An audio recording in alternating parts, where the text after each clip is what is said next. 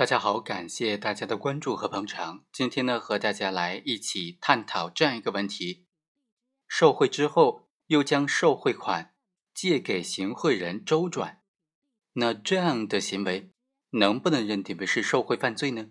如果能够认定的话，是否能够认定为受贿罪当中的及时返还、及时退还的情节呢？我们来仔细的分析一下。法院审理查明呢。某个乡的乡政府实施了这个村的一个道路建设工程，因为工程顺利的完成了，工程的承包人胡某就按照先前的承诺，将十万块钱送给了领导蒲某。蒲某呢，将其中的六万块钱用于自己和家庭消费，将其中的四万块钱又借给了胡某进行周转。对于这样的行为，该怎么定性呢？构不构成受贿罪？受贿的金额是多少呢？一审法院就认为，蒲某作为国家工作人员，利用职务上的便利，非法收受六万块钱，用于自己和家庭的消费，没有及时的退还或者上交，为他人谋取利益，构成受贿罪。胡某在给予蒲某十万块钱之后，又在二零一三年的二月份打电话给蒲某，称急需用钱。于是呢，蒲某叫他的妻子向胡某汇款了四万块钱。辩护人认为，受贿款应当是六万，而不应该是四万，这个认定是成立的。二审法院经过审理呢，就改判了，认为说，蒲某作为国家工作人员，利用职务上的便利，为他人谋取利益，非法收受现金十万块钱，构成受贿罪。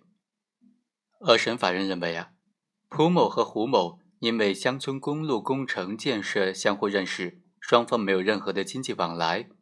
胡某希望蒲某筹款解决经济的困难，他的真实意思就是要求蒲某退还受贿款。由于蒲某退款的行为呢没有法律明文规定，从有利于被告和无罪推定的原则来考虑，应当认定为蒲某对退还的四万块钱没有受贿的故意，不应当计入受贿的总金额。所以，辩护人提出的这个观点是可以采纳的。当然，对于一审法院认定的事实错误、量刑不当的这种抗诉意见呢，不能成立。但是呢，省检又提出了抗诉，认为说，蒲某收受十万块钱两年之后才退还了四万块钱的行为，不应当认定为是及时退还。根据刑法第六十三条的规定，虽然蒲某具有自首的法定减轻的处罚情节。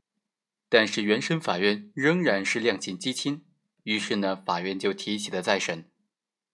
辩护人认为，蒲某受贿的金额是六万块钱，他收了十万块钱之后，又在案发之前，由于行贿人的索要而偿还了四万。胡某是基于真实的意思表示，主动的将行贿金额从十万块钱变更为六万块钱，并且呢，这个受贿人也退还了四万块钱。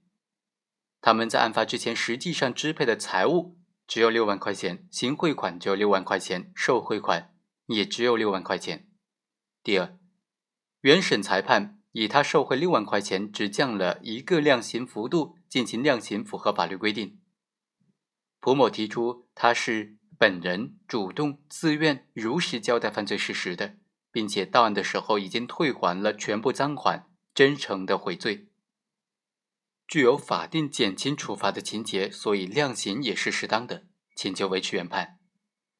再审法院经过审理就认为，原审的被告人蒲某身为国家工作人员，利用职务上的便利为他人谋取利益，非法收受现金十万块钱，构成受贿罪。蒲某在犯罪之后主动投案，如实供述自己的罪行是自首。他在案发之前已经退赃四万块钱。对于辩护意见呢？省法院就认为，蒲某对于胡某所送十万块钱已经形成了实际的占有和控制。主观上，他一直供述这笔钱已经被用于个人和家庭消费，表明他具有非法收受该笔款项的故意。所以，他的受贿款项是十万块钱，而且是受贿既遂的。于是呢，就撤销了一审、二审的原判。